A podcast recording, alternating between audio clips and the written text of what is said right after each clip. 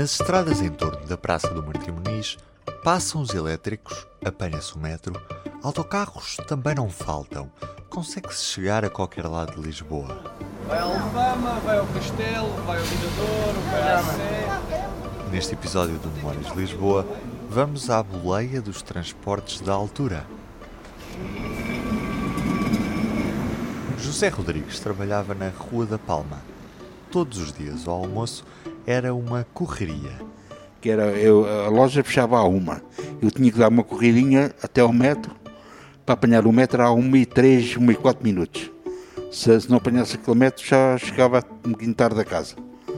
O Metropolitano de Lisboa está na vida dos lisboetas há 60 anos. Foi inaugurado em dezembro de 1959. Nas primeiras décadas, naturalmente, ainda não tinha tantas estações. Não, naquela altura havia metro, mas era só até Sete Rios. Por Sete Rios tinha que correr um bocadinho para apanhar o elétrico, às vezes vinha, vinha cheio até à, até à porta. Era aqueles elétricos que a gente corria e agarrava-se à porta e vinha na pendura. Lisboa começou por ser servida por uma linha bifurcada. Partia dos restauradores e dividia-se na Rotunda do Marquês, de um lado para Sete Rios, do outro até Entre Campos. Filomena Oliveira tinha 16 anos quando o metro de Lisboa foi inaugurado. Lembro-me de começarmos a andar no metro e aquela coisa toda. Pronto, eu nu- nunca ia sozinha, ia com os meus pais e depois íamos dar uma volta e íamos no metro, depois vinhamos no metro, depois começou as escadas rolantes, não é? Olha, eh, era engraçado. Eh, Para nós era uma, uma surpresa grande, era bom, foi muito bom mesmo. E faz muita falta. Nos tempos que andamos, também há mais carros do que gente. Há ideia disso, filha. Pois, o metro ajuda, pois. E havia medo de andar debaixo do chão? Ah, nunca tive, por acaso não. Quer dizer, só, só era assim, se, se algum dia cai alguma coisa, algum para do lado de cima e vem que parar abaixo, em cima do, do, do, do, do metro. Já Carmelo da Anunciação, hoje com 95 anos, tinha receio de andar debaixo da terra. Lembra-se de uma vez que, com os nervos, acabou por se enganar na direção.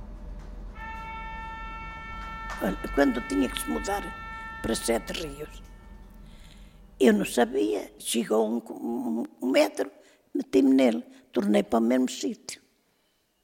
Disse, valha-me Deus. Mas, então, mas como é que foi isso? Então, mas eu saí e entrei. Sentei-me no banco, a minha sogra ao lado, e eu a chorar. Estavam duas meninas, iam para a escola. Tanta vez me ouviram aquilo e disseram-me assim, olha, sabe o que foi que a senhora se enganou? Olha, vê aquela tabuleta que eu ainda nem tinha visto, a dizer destino do próximo comboio. A senhora, da vez de se meter para Sete Rios, meteu-se para Entre Campos e tornou para Entre Campos. Andei para trás, a minha sogra ria-se porque gostava de andar naquele. Ria-se e eu chorava por causa disso. Maria Luísa de Souza também não gostava muito de andar debaixo da terra. Nunca gostei muito de andar no metro. Por acaso não. Gosto mais de autocarro, ao menos ver se anda-se cá de cima. Maria Luísa é do tempo em que a zona de Carnide não podia contar com metro. O metro não me dava, porque não. Quer dizer, se me ficasse mais perto depois para o trabalho, eu apanhava, saía em Sete Rios e apanhava o, o- o metro. Mas como não dava, então olha, vou até São Sebastião e depois vou a pé até quase ao Largo do Roto. Ainda não sabia falar em linhas, era só uma. Trabalhou durante 32 anos no laboratório Sanitas e acumulou muitos quilómetros nos pés. Era lavadeira, é verdade.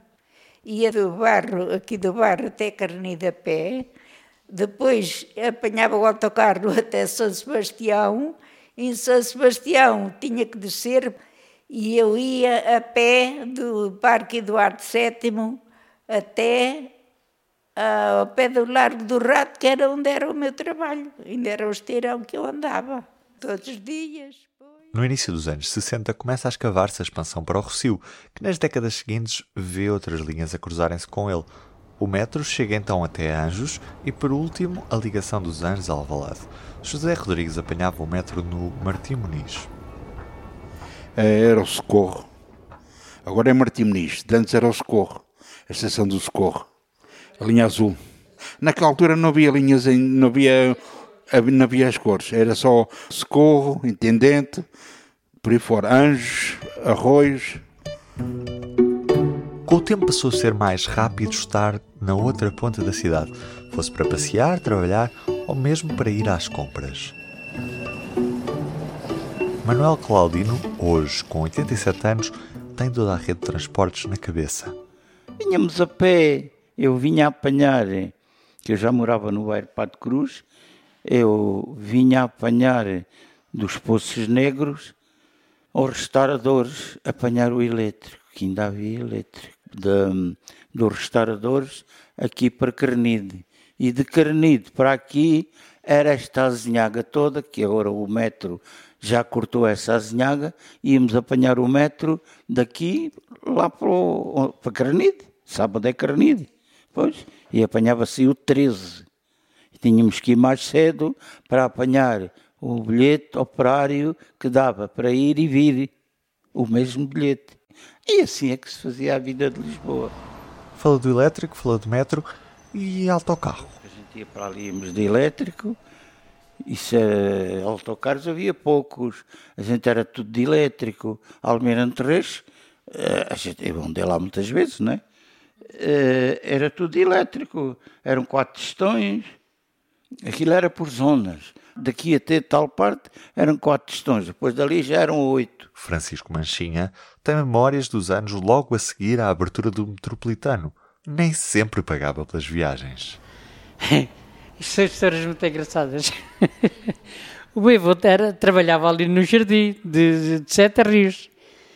E os bilhetes dava, os bilhetes do metro davam para a gente agarrar, apanhava um bilhete do chão e via, metíamos no elétrico até, até Carnide. Até eu apanhava, metia-me dentro do elétrico e vinha até Carnide, à casa da minha tia ali, e depois vinha a pé, dali, que também é perto, dali de, de Carnide até aqui à Pontinha. Quando não encontrava bilhete no chão, como fazia? O meu avô tinha sempre. O meu, o meu avô trabalhava no jardim. Naquilo tudo era. Antigamente era só jardins. Hoje não, é, hoje é só estradas, não é? O Sete Rios, aquilo era só, só jardins por todo lado. Lisboa não estava tão servida de transportes quanto a Manuel. Mas claro, não havia como há hoje. Ainda para falar no antigo, quando entrei para fiscal da Câmara, também tinha um passe de autocarro. Eu, como fiscal, tinha que ter um passe de autocarro que me dava para seis meses.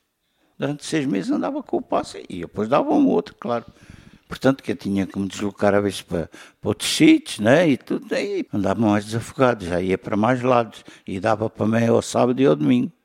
Para Manuel Claudino, andar nos transportes públicos era uma experiência muito diferente já tenho um automóvel, já tenho isto, já tenho aquilo. E as pessoas puseram as pessoas mais de parte. E hoje não se fala com ninguém, vai tudo no automóvel, outra coisa. Mesmo que vão nos autocarros, ninguém fala para ninguém. Houve alguém falar nos autocarros. Não houve ninguém. No nosso tempo, fumava-se nos autocarros, no elétrico. Ia tudo gente a falar, Ei, porque aconteceu-me isto, aconteceu-me aquilo. Está bem, ontem fui aqui, fui ali, fui acolá. Tudo coisas assim. E a gente ia sabendo a vida. Hoje ninguém fala nos autocarros. Estão fechadas. Carlos Rodrigues vivia em Vila Franca de Xira e viajava de comboio. Às vezes tinha sorte em, em 20 minutos punha-me de Vila Franca em Lisboa, quando apanhava um rápido. Mas as outras vezes não, era assim um bocadinho, principalmente inverno. Mas eu gostava. Sempre com boas histórias, lembra-se da solução para quando o comboio vinha demasiado cheio. Tenho uma, uma viagem muito gira de Vila Franca para Lisboa. Comboio à Cunha. Comboio cheio, cheio. Ninguém podia entrar.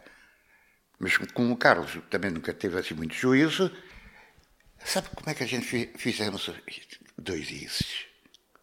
E já tinha 20 e tal anos. Dois isses. As portas do comboio abertas e a gente vinha cá fora, pendurados no comboio. Que perigo!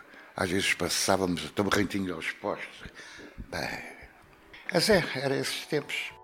Neste episódio do podcast Memórias de Lisboa, ouvimos Carlos Rodrigues, Caramilo da Anunciação, Filomena Oliveira, Francisco Manchinha, José Rodrigues, Manuel Claudino e Maria Luísa de Souza. Agradecemos o apoio à produção dos Centros Sociais de São Boaventura, São Cristóvão em São Lourenço e do bairro da Flamenga. Eu sou Ruben Martins. Memórias de Lisboa é um podcast do público produzido por Aline Flor e Magda Cruz.